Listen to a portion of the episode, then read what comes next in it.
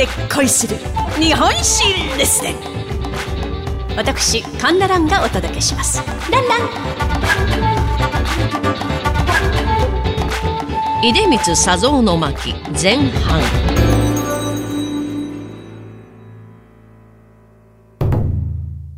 本日の主人公は石油元売り大手出光興産の創業者であります出光佐蔵この出光佐蔵、明治18年8月22日、福岡県の赤間村、現在の宗像市に生まれます。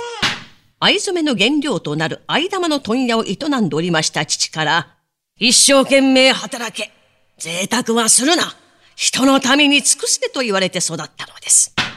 悪夢にうなされる神経症に加えまして、白内障で視力も弱くて療養したため、現在の高校にあたります福岡商業学校に入学したのは同級生より2年遅れてでした。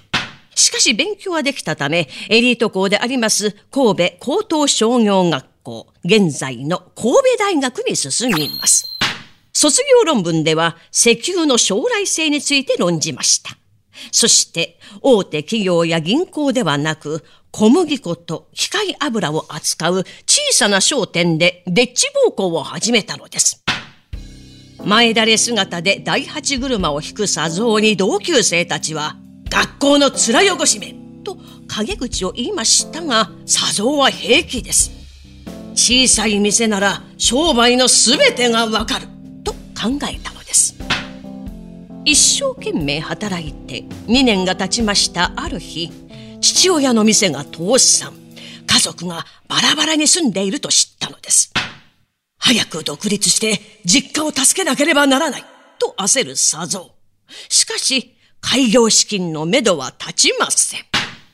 そんな時嘘のような話が舞い込んできたのです。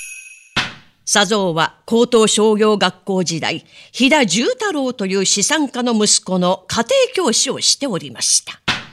まあ、飛田は高い教育を受けながらも経済的に不自由がないため、働かずに優雅に過ごしている高等遊民と呼ばれる人でした。その飛田がこう言ったのです。出光くん、京都の別荘が売れて8000円ほど入ってくるんや。そのうちの6000円を君にあげるよ。6000円とは今のお金で8000万円ほどの大金です。驚く佐蔵に飛田はこう続けました。返済は不要や。ただし、自分の主義を貫き、そして家族仲良く暮らしなさい。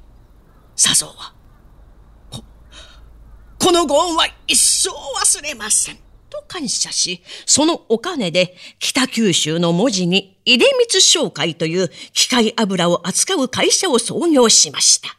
これが出光興産の前身であります。時は明治44年、佐蔵25歳の時でした。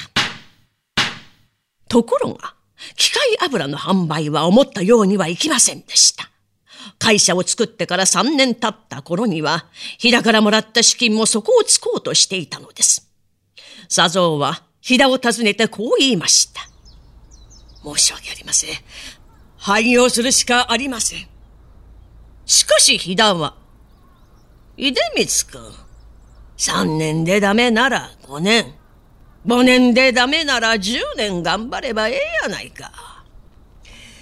私の家を売れば、まだ金はできる。と、廃業を認めないんです。佐蔵は、これ以上お金をもらうわけにはいかないと奮起したのです。そんな中、佐蔵は文字の漁民たちに経由を売ることを思いつきました。当時漁船は灯油を使っていましたが、軽油の方が安くて品質がいいとアピールしたのです。対岸の下関の漁民にも売り込みました。しかし下関は業者が取り決めた縄張りの外です。そこで佐蔵は船に軽油を積んで海の上で給油したのです。まあ、同業者は佐蔵のことを海賊だと悪口を言いましたが人のためにやってるのに海賊と言われる筋合いはございません。佐蔵はこう言い放ったのです。海の上に販売区域はありません。次に佐蔵が目をつけたのは満州。南満州鉄道の列車の車軸、まあ、車輪の軸のことでございますが、この車軸の油が厳しい寒さで凍って列車が動かなくなったり、あるいは車軸が焼けて火災になるといったトラブルが多発しておりました。佐蔵は凍らない油を開発して満鉄に独占納入したのです。出光興産は満州だけではなく中国全土や朝鮮台湾に進出し従業員およそ1000人の大企業に発展。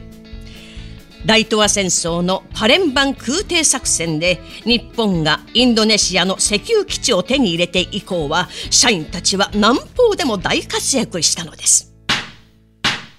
佐蔵は事業の目的は国に貢献することだと奮闘しておりましたが、昭和20年、日本が戦争に敗れますと、外地の店舗をすべて失い、社員たちの仕事はなくなり、膨大な借金だけが残ったのです。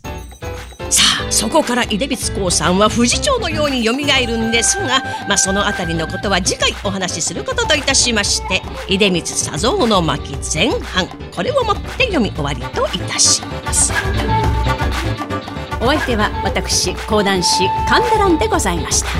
ランラン。